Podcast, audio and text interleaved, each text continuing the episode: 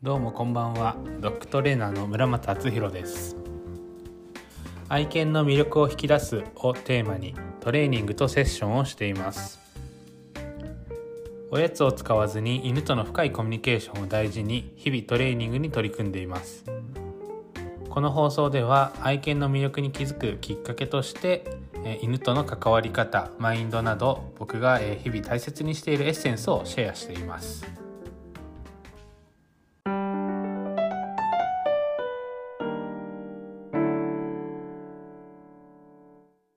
もポッドキャスト聞いていただきありがとうございます。今回は、えー、メリハリのない散歩をさせるとメリハリのない生活をするというテーマでお話ししていこうと思います。具体的に、えー、僕がこう運転してたり歩いていて気になるのはもうひたすら犬が行きたい方向についていってしまってる人あっちの匂い嗅ぎたいからって言って、えー、そこに引っ張られてそのままついていって嗅がせてあげてで僕が例えば散歩してて一周ほんともう10分くらい経って一周して戻ってきてもまだそこを嗅いでるみたいな子が結構いるんですね。あのそういった何て言うんですかね、まあ、付き合ってあげることはいいことですし、えー、ニーズを満たしてあげることはいいことだと思うんですけどやっぱりあの付き合いすぎていたり何でもかんでも、えー、まあ言ったらイエスマンみたいな感じになって犬の言うことばっかり聞いて散歩してる方がちょっと多いなと思うので、まあ、今日はこういったテーマでお話ししていこうと思います。どうぞお付き合いください。ではお話ししていこうと思います。まあ、よくあるご質問が散歩中に匂い嗅ぎはどれくらいさせた方がいいですかっていう風なんですね。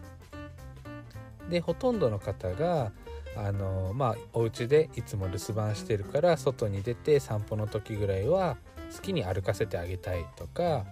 まあ、匂いを嗅いで、まあ、訓活なんて言葉がある匂いを嗅ぐことによって、えー、リフレッシュできたり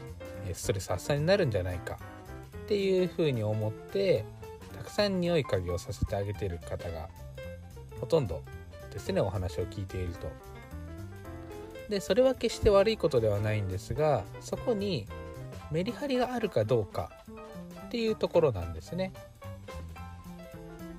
例えば匂い嗅ぎをし始めてそこから拾い食いをしてしまうとか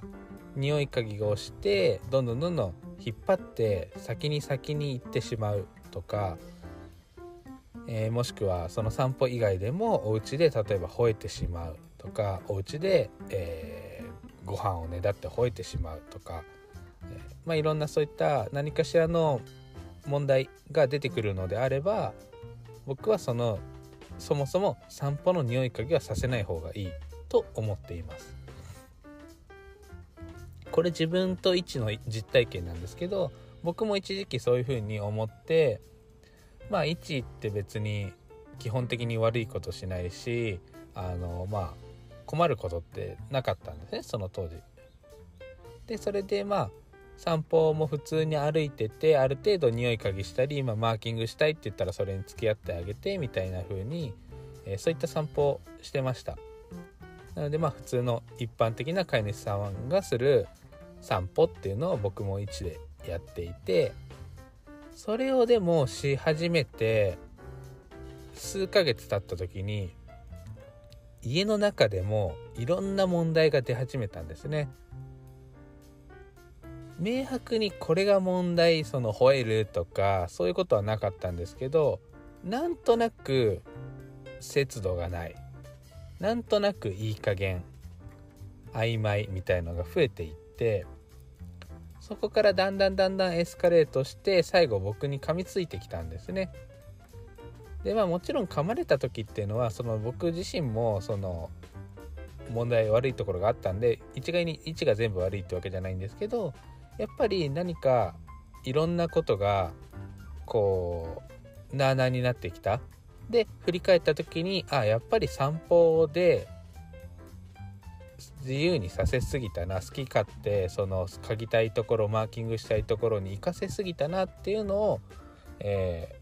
ー、気づいたというか反省しました。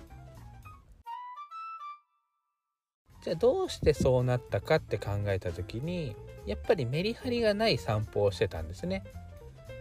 散歩でここだったら匂い嗅ぎしていいよとかここだったらマーキングしていいよとかえここはま車とか人がほとんど来ないからちょっと自由にあの散策していいよとかそういうメリハリ？その代わりこっちはちゃんと歩いてねここは車通りあるからあのちゃんとゆっくり危なくないとこ歩いてねとか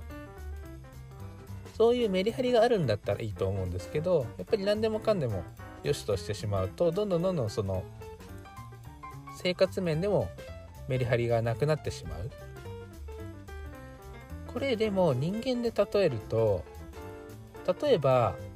えー、まあ、自堕落な生活をしている人っていうのは仕事の面でも例えば遅刻が増えたりだとか、えー、パフォーマンスが下がったりっていうのは、まあ、容易に想像がつきますよね。あとは例えばに、えー、子供なんかでも、えゲームをしてていつまでもゲームをしてると。で晩ご飯だよって言われても今ちょっとまだいいとこだからって言ってゲームをしてていつまでもご飯を食べに来ないとかそれってまあ親としては多分良しとはしたくないと思うんですよね。でまあ仕方なく良しとしてる家庭もあるかもしれないんですけど基本的にそれは良しとは思えないですよね。でそれが犬の散歩で言うと匂い嗅ぎをしてて「はい行くよ」って言ったのにまだ嗅ぎたいとか歩いてるのに急に立ち止まって、えー、向こう嗅ぎたいって言って逆走したりとかそういうことって今、えー、人間で例えたようなところと同じだと思うんですね。なのでそれがいいとか悪いではなくてそれに応えすぎてしまうとどんどんどんどんわがままになっていくのかなと感じます。まあ、あの結局何が正解何が間違いっていうのはその子だったりその家庭の生活住んでる場所などなどいろんなことが、えー、条件があってなので一概に、えーとこれがいいこれが間違ってるっていうのはないんですけどやっぱりそこのある程度節度を持った生活をしたいと思うんだったらやっぱり散歩も節度を持ってメリハリのある散歩をした方がいいなと思ってます。でなのでここは匂い嗅ぎしていいよ。ここはちゃんと歩こうねっていう約束を犬とちゃんとしてそこでちゃんと歩く。ちゃんと一緒に行動する。っていうことをしていった方がいいのかなと思います。まあなんでその修学旅行とかもそうですよね。ここは団体行動学校として、えー、集団で来てるからちゃんとガイドさんだったり引率の先生の言うことを聞くでここは自由行動だから自由に好きなことをして楽しんでねっていうそのメリハリがあるじゃないですか節度が。楽しむとこは楽しむ。ちゃんとするとこはちゃんとするっていう。それができなくなってきてしまったら例えば学校行っても、えー、授業中集中できないとか忘れ物が増えるとか、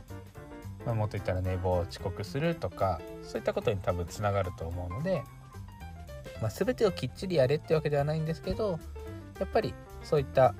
あのメリハリって僕は必要だと思うのでそれが犬たちの場合特に散歩っていう場面で特にこう顕著に出てくるかなと思います。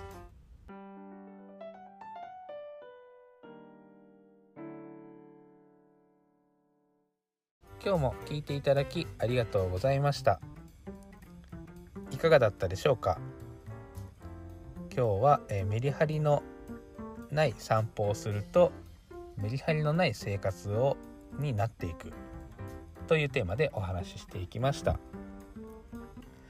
皆さんも散歩の匂い嗅ぎだったり、えー、まあ、マーキングとかちょっと気にしてうまく、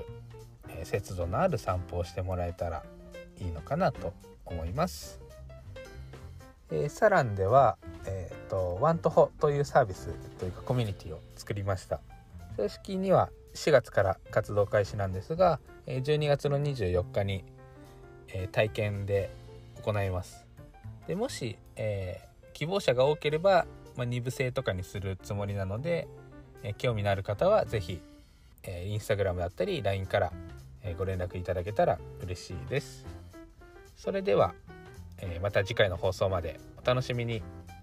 バイバイ。